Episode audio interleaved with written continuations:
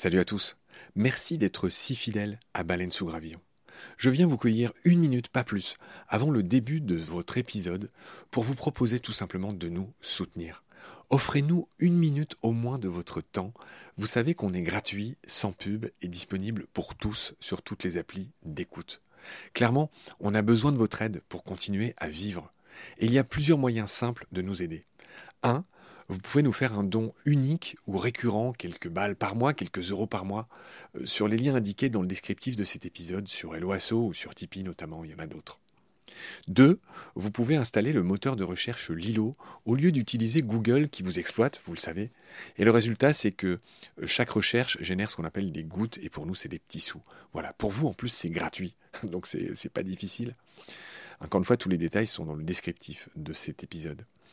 Moi et plusieurs membres de l'équipe de BSG, on propose maintenant des fresques de la biodiversité, on propose des conférences. Ben, Parlez-en dans votre entreprise, dans votre asso, dans votre boîte, quoi. Et euh, évidemment, on vient, avec tout le savoir-faire de Baleine sous Gravillon, vous raconter le vivant, tout simplement. 4. On peut aussi créer vos podcasts ou en tout cas vous apprendre à faire les vôtres. On fait des formations pour ça et euh, bien sûr contactez-nous pour en savoir plus. 5 on cherche un partenaire pour tout l'écosystème de baleines sous gravillon. Et il y a différentes modalités. On en cherche un pour l'ensemble, on peut en prendre un pour euh, un podcast en particulier, ou euh, ce qu'on fait de plus en plus, on peut en prendre un pour euh, une série d'émissions. Évidemment, euh, c'est négatif, c'est moins cher à chaque fois. Moins bon marché, j'ai envie de dire, parce qu'on n'est pas si cher. Donc euh, voilà, vous pouvez devenir coproducteur de ce qu'on fait. En tout cas, ben, voilà, prenez conscience que ce qu'on fait est certes gratuit, mais on a besoin de vous pour continuer à exister. Moi, ça fait trois ans que je fais ça sur mes fonds, et là, ben, évidemment, je suis obligé de, faire autre chose hein, pour euh, vivre, sachant que France Culture ne suffit pas à me faire vivre. Voilà. Pour nous joindre, c'est simple, contact at baleinesougravillon.com. Tous les détails sont dans le descriptif de l'épisode. Je vous laisse maintenant retrouver l'épisode du jour. Je vous dis merci, salut, à bientôt.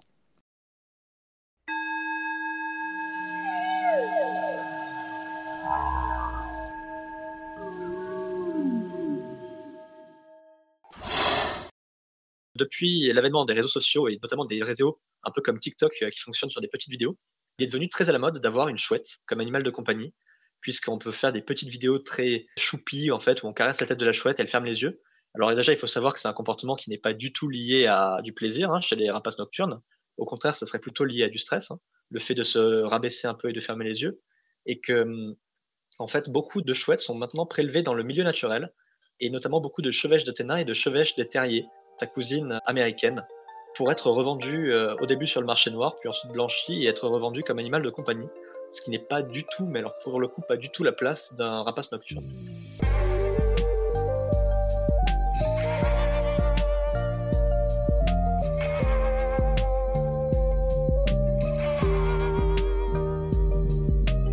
Bonjour à tous.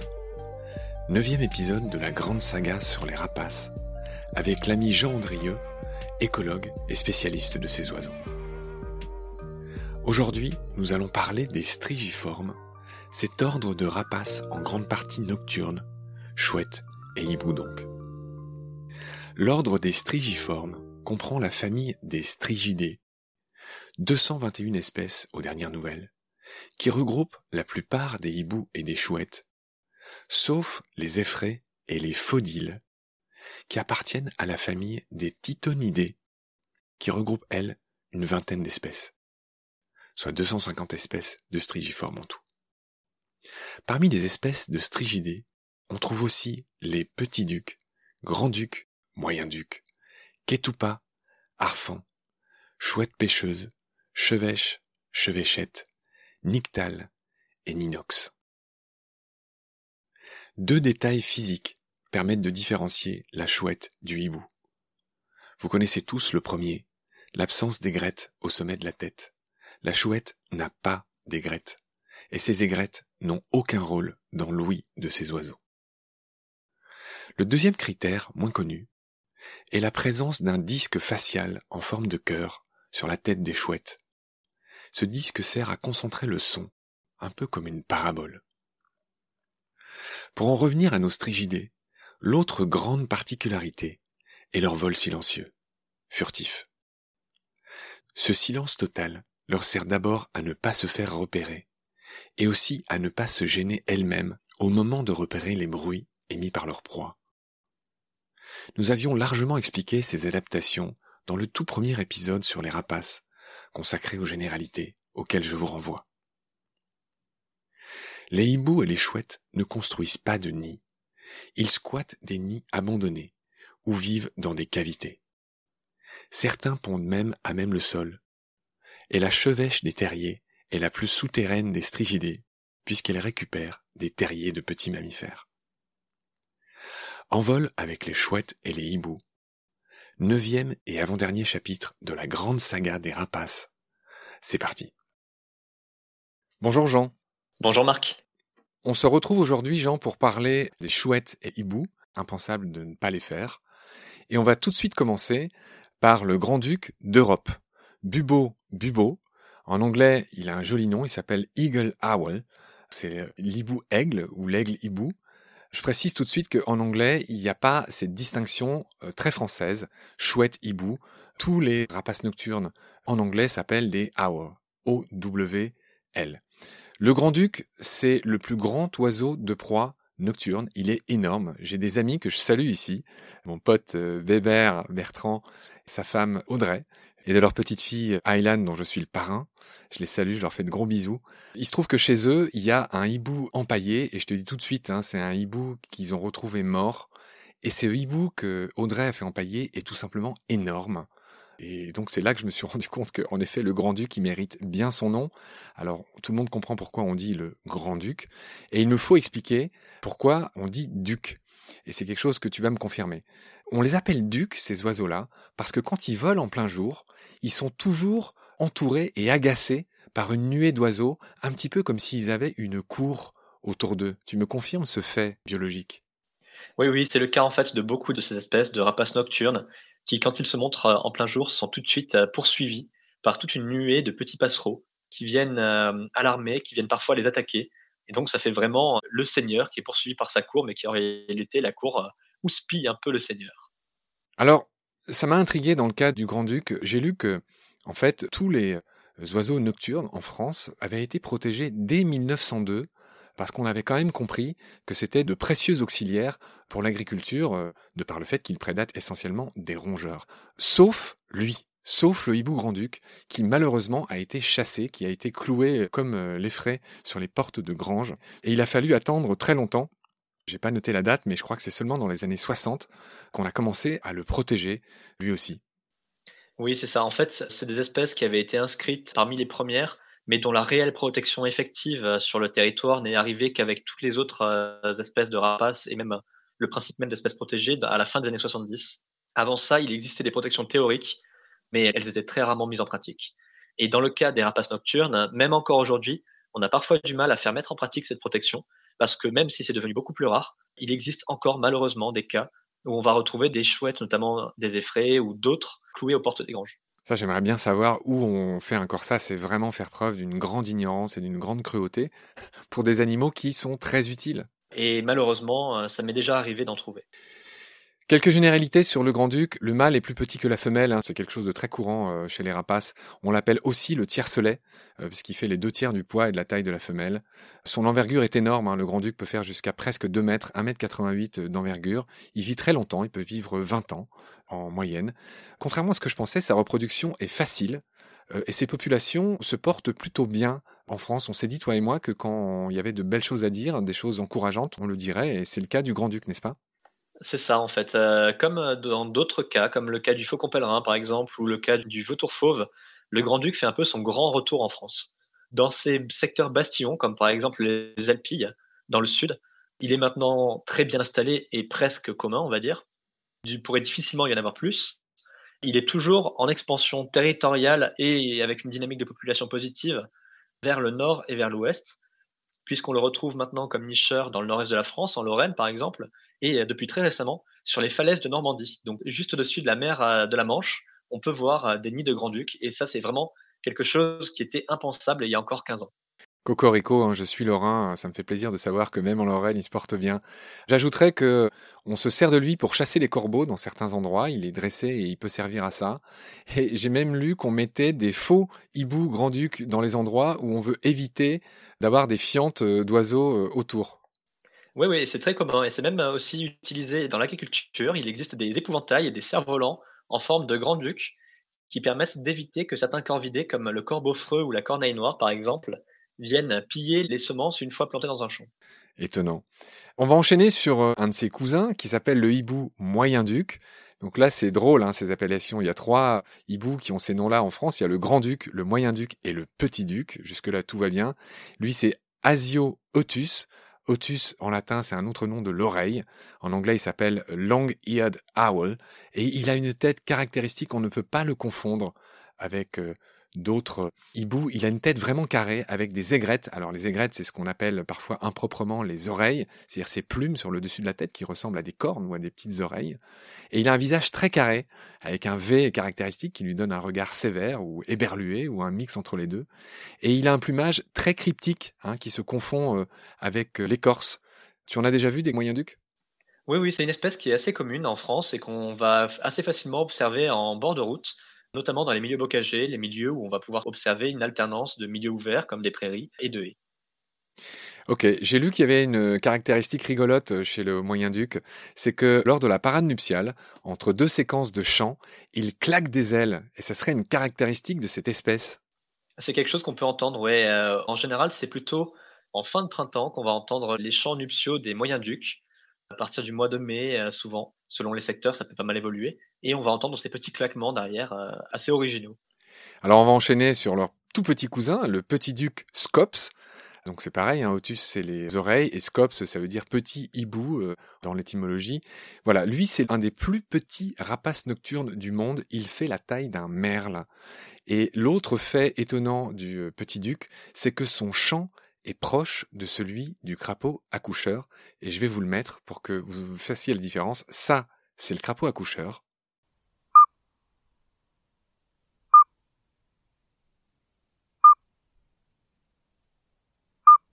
Et ça, c'est le petit duc.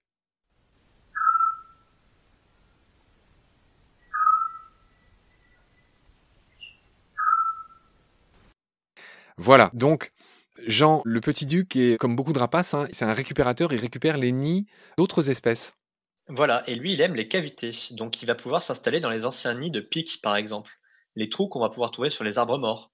Il peut aussi s'installer parfois dans des petites cavités dans des vieux bâtiments. C'est un peu plus rare quand même. Il diffère quand même pas mal des deux autres qu'on a présentés sur pas mal de points. Le grand-duc et le moyen-duc, par exemple, sont des oiseaux relativement sédentaires qui vont rester chez nous toute l'année, contrairement au petit-duc, qui, malgré sa petite taille, euh, va avoir le courage de traverser la Méditerranée et le Sahara pour aller passer l'hiver dans les savanes riches en insectes qu'il affectionne tout particulièrement d'Afrique subsaharienne. Ah oui, bah, quand tu manges des insectes en hiver, t'es mal barré. On comprend pourquoi il fait l'effort. C'est pas pour être tout le temps pessimiste, hein, puis on, essaye d'être optimiste à chaque fois qu'on peut l'être, mais là, pour le coup, le petit duc, il est en régression alarmante, en tout cas en France. J'imagine que ça t'inquiète. C'est le cas dans le nord de son aire de répartition, sur la frange nord, puisque la France est un peu à la limite euh, nord-ouest de sa répartition. Il y a des secteurs où on pense que les populations sont plutôt impactées par euh, l'usage un peu abusif des insecticides. Après, il reste encore très bien présent, très bien implanté, dans tout le sud de la France et le long de la vallée du Rhône, par exemple, où il n'est pas rare du tout de le trouver dans les villages, et donc d'entendre ce chant qu'on a entendu tout à l'heure résonner le soir euh, sur les places euh, des villages euh, méridionaux. Ok, donc on a vu nos trois grands-ducs, si j'ose dire, enfin du grand au petit, et on va enchaîner sur un autre hibou français, le hibou des marais, Asio flammeus. C'est un très beau hibou aussi, il a les yeux jaunes vifs, cerclés de noir, voilà, un plumage très mimétique comme les autres. Il est assez gros, euh, de la taille d'une chouette effraie à peu près, je dirais. C'est un des hiboux les plus répandus. Sa répartition est quasiment mondiale. Tu vas me le confirmer. Et il a une autre particularité, c'est que lui, il est très actif au crépuscule. Il n'est pas tant nocturne que ça. Il est même presque diurne. Est-ce que tu peux me préciser ça? C'est ça. Et c'est une caractéristique qu'on va retrouver chez d'autres strigidés. En fait, on les appelle rapaces nocturnes d'une façon générale, mais il existe aussi des espèces qui sont partiellement, voire même totalement diurnes au sein de cette famille.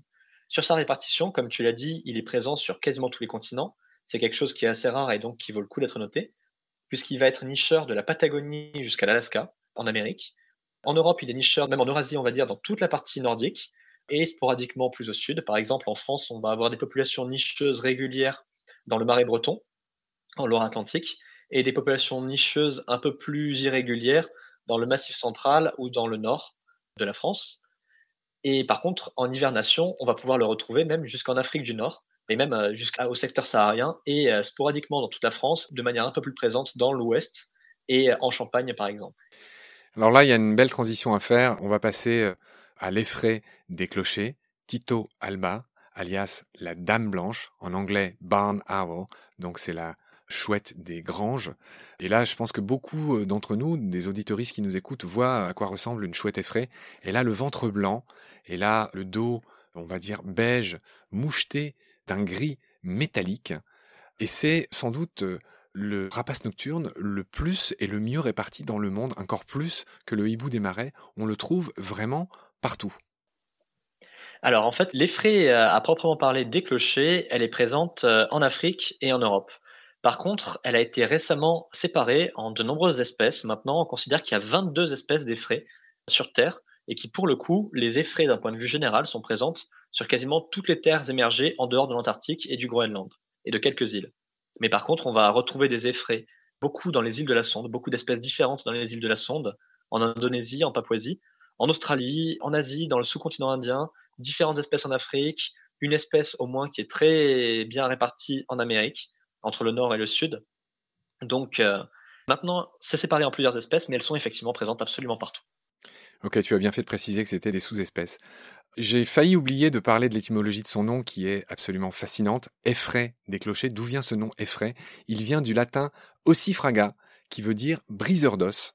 Et, et, donc c'est devenu par la suite orfray, qu'on retrouve dans la vieille expression française pousser des cris d'orfray. Et il y a eu, comme c'est parfois le cas dans une langue, une influence du verbe effrayer qui fait que orfray est devenu effray. Et donc là encore, on voit l'étymologie à l'œuvre, on voit comment il y a des influences qui font qu'on passe d'un sens à un autre sens. Et je trouvais ça magnifique, ça méritait d'être dit. Le cri de l'effray, est-ce que tu le connais Jean, on va jouer un peu. Mais ce cri est assez surprenant. Hein. Quand on l'entend pour la première fois dans le noir, si on ne sait pas du tout ce que c'est, j'en connais plus d'un qui prendrait leur jambe à leur cou. Alors, on dit que la chouette effraie chointe, dans certains cas. Elle pousse un cri rauque qui s'apparente au ronflement d'un dormeur. on est très loin du ouh ouh qu'on s'imagine dans le cas de l'effraie. Bref, petite parenthèse biomimétique. C'est un des oiseaux qui a le vol le plus silencieux du monde, comme beaucoup de rapaces nocturnes. Ses ailes ont inspiré, comment dire, l'invention ou l'amélioration des pales d'éoliennes ou de ventilateurs. En avais-tu entendu parler? Je savais pas que ça venait de l'effraie. Je savais que ça venait de certains oiseaux, mais je ne savais pas que ça venait de celle-ci en particulier. Bon, tu vas te rattraper en me disant que euh, la chouette voit 50 fois mieux la nuit qu'un homme. Alors, c'est un peu débile, hein, ces chiffres, on ne sait pas trop d'où ils sortent, mais ce qui est certain, c'est qu'en effet, ces rapaces nocturnes voient mieux que nous euh, la nuit. Elle voit beaucoup mieux, elle voit à la fois avec ses yeux et aussi avec ses oreilles, puisqu'elle a une excellente ouïe et des véritables paraboles. Hein. c'est très visible sur la face d'une chouette effraie, qui a cette sorte de creux autour des yeux qui ramène le son vers le tympan. Et c'est ce qui va lui permettre de repérer ses proies dans une obscurité quasiment complète, notamment, par exemple, dans le cas de la chouette effraie, beaucoup, beaucoup de micro-mammifères, comme des musaraignes, des campagnols, des mulots ou des souris. Elle va rarement euh, s'en prendre à d'autres espèces, l'effraie. Elle va vraiment rester sur ces micro-mammifères-là, qu'elle va chasser dans à peu près tous les milieux, y compris parfois dans les ruines ou dans les granges. Oui, il y a quelque chose que je voulais te raconter, euh, pareil en lisant un peu la littérature sur la chouette effraie. J'ai lu qu'il y a eu une expérience en 1950 d'un certain Roger Payne, qu'on imagine américain ou anglais. En fait, il a accroché un petit bout de papier à la queue d'une souris dans une grange totalement obscure et où il y avait une chouette. En fait, il a mis la souris sur un tapis qui faisait que la souris marchait de manière silencieuse et seul le petit papier faisait du bruit. Et il s'est rendu compte que la chouette réussissait à attraper le papier, mais pas la souris. Et ça a été la preuve, grâce à cette expérience très astucieuse et très simple, que les chouettes utilisent davantage leur oui que leur vue pour chasser. Voilà, c'est un mix des deux quand il y a un peu de lumière, mais elles sont, comme tu le dis, capables aussi d'utiliser uniquement leur oui quand il n'y a vraiment aucune lumière puisqu'elles vont chasser dans des environnements particulièrement obscurs parfois. Jean va enchaîner sur la hulotte, Strix Aluco. Alors, on a déjà dit hein, à plusieurs reprises que Strix, c'est un peu le grec pour dire tout simplement chouette. Aluco, de manière assez rigolote, ça veut dire le petit duc, étymologiquement. Donc voilà, en tout cas, la hulotte en France s'appelle aussi le chat huant, H-U-A-N-T, qui doit venir du même verbe qui qualifie le cri du faucon pèlerin. Je t'avais dit que c'était huir, H-U-I-R, un très vieux verbe. Voilà. La hulotte, elle est très reconnaissable à ses grands yeux noirs. Oui, c'est probablement notre espèce de chouette la plus commune en France, qu'on va retrouver même euh, parfois dans les parcs urbains et qu'on peut observer euh, à l'occasion, posé par exemple euh, à proximité d'un réverbère. C'est quelque chose d'assez classique dans les villages ou dans les villes et où on verra ces grandes perles noires qui nous observent depuis un perchoir. Alors, j'ose me lancer dans une aventure euh, peut-être un peu hasardeuse, Jean, je ne sais pas si tu as des billes là-dessus. J'ai lu quelque chose que j'ai pas bien compris, qui a trait à la théorie de l'évolution. Parce qu'il y a des plumages qui sont très polymorphes, il y a des plumages qui sont très différents, et j'ai lu que en évolution, on appelait ça la théorie pierre-feuille-ciseau. Alors j'imagine que c'est basé sur ce jeu hein, qu'on connaît tous, tu sais, avec la main, là, chacun met ses deux mains et pierre ou caillou ou feuille, ciseau. Ça veut dire que l'évolution aurait dû retenir un plumage mimétique parfait pour cette chouette, mais que ça restait polymorphe. Et le terme consacré dans l'évolution pour parler de ça, c'est pierre-feuille-ciseau. Est-ce que tu peux éclairer ma lanterne là-dessus? Alors là, je vais devoir me replonger dans mes cours d'évolution qui, heureusement, ne sont pas si anciens. Et effectivement, en fait, l'évolution n'est pas toujours logique, en fait. Dans le sens, elle ne suit pas toujours notre logique. Euh, effectivement, sur le cas de la hum, chouette hulotte, il existe plusieurs morphes. Il y a la morphe rousse et la morphe grise qui sont les plus connues. On ne trouve pas forcément la forme rousse dans des secteurs euh, forestiers et la forme grise dans des secteurs plus pierreux ou plus urbanisés. Il n'y a pas de corrélation de ce type-là qui apparaissent. C'est juste probablement ce qu'on appelle la valeur évolutive, la valeur sélective le bienfait que va apporter un plumage par rapport à l'autre ne doit pas être assez fort pour l'une ou l'autre des deux morphes et que du coup elles se maintiennent toutes les deux dans la population. Il n'y a pas de raison vraiment qu'une des deux soit plus sélectionnée qu'une autre. Impensable pour moi de ne pas dire un mot de ma petite revue préférée, et je suis loin d'être le seul, il faut évidemment dire un mot sur la hulotte.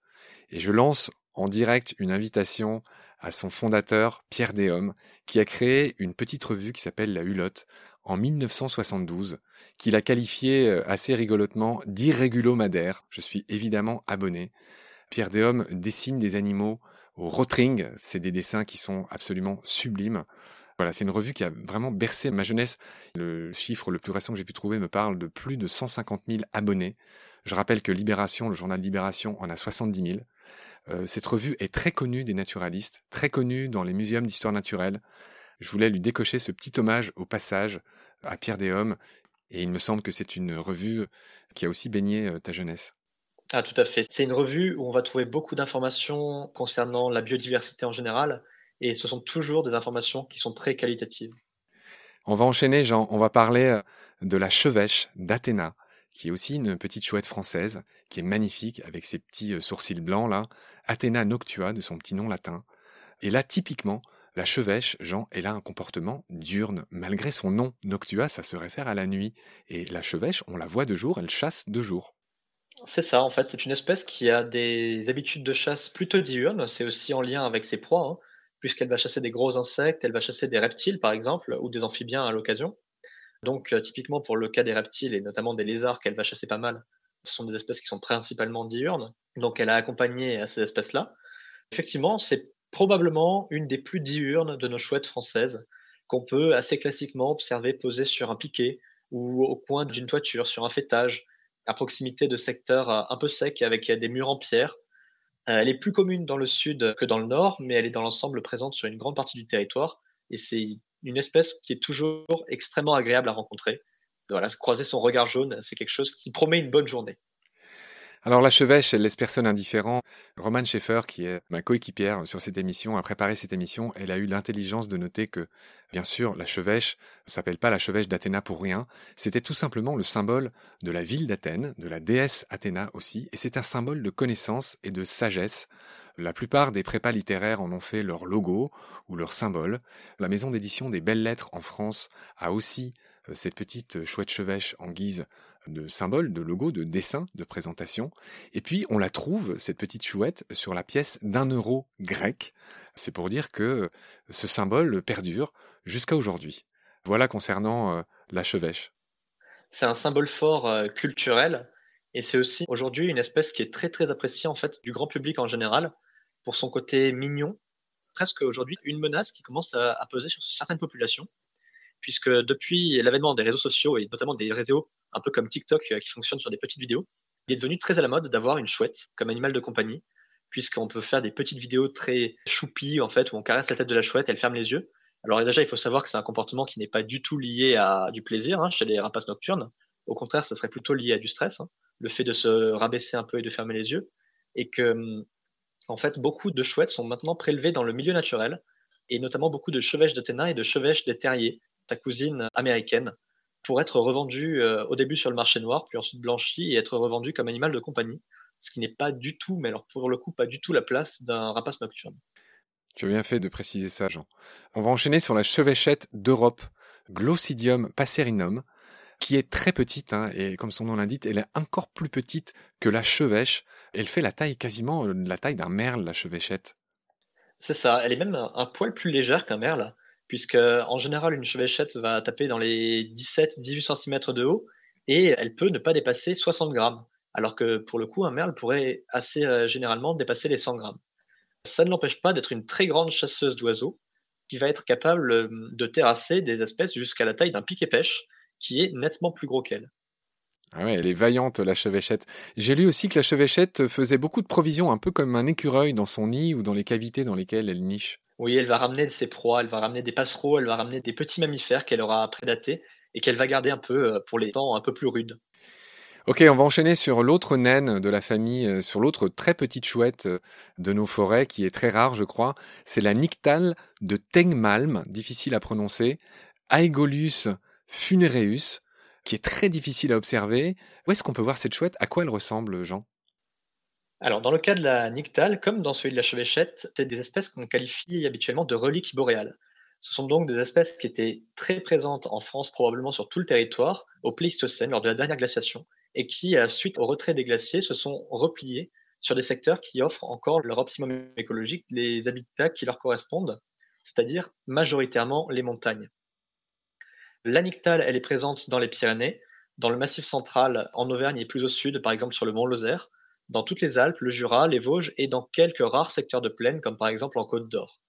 Elle affectionne les vieilles forêts, plutôt tranquilles avec des gros arbres et notamment des gros hêtres, dans lesquelles elle pourra trouver des cavités creusées par les pics noirs, qui est son hôte exclusif. Elle ne pourra nicher que dans les anciennes cavités abandonnées par les pics noirs, souvent dans des êtres vivants.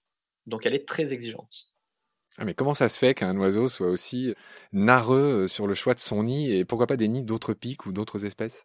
Ces deux espèces-là, en fait, la chevêchette et la nyctale sont vraiment des espèces très particulières. La chevêchette, elle, ne va nicher que dans des anciens nids de pics et pêches, ce choix-là, il est aussi en lien avec leur taille. Hein. La chevêchette est plus petite que la tengmalm.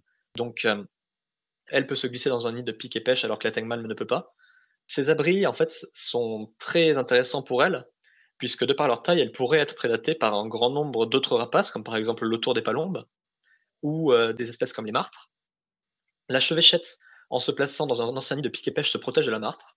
Alors la nyctale, elle ne peut pas se protéger de la martre dans un nid de pique noir, puisque la martre peut se faufiler dedans mais ça va déjà lui offrir un abri contre de nombreux prédateurs et contre les intempéries, puisqu'elles se reproduisent au plus fort de l'hiver en montagne à partir du mois de février, et que Dieu sait que les secteurs où elles sont présentes ne sont pas les plus chauds de France. Hein. Je les connais bien pour euh, avoir recherché ces deux espèces dans de nombreux secteurs de France.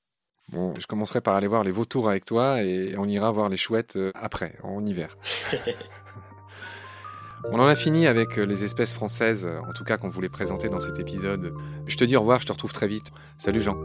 Salut Marc.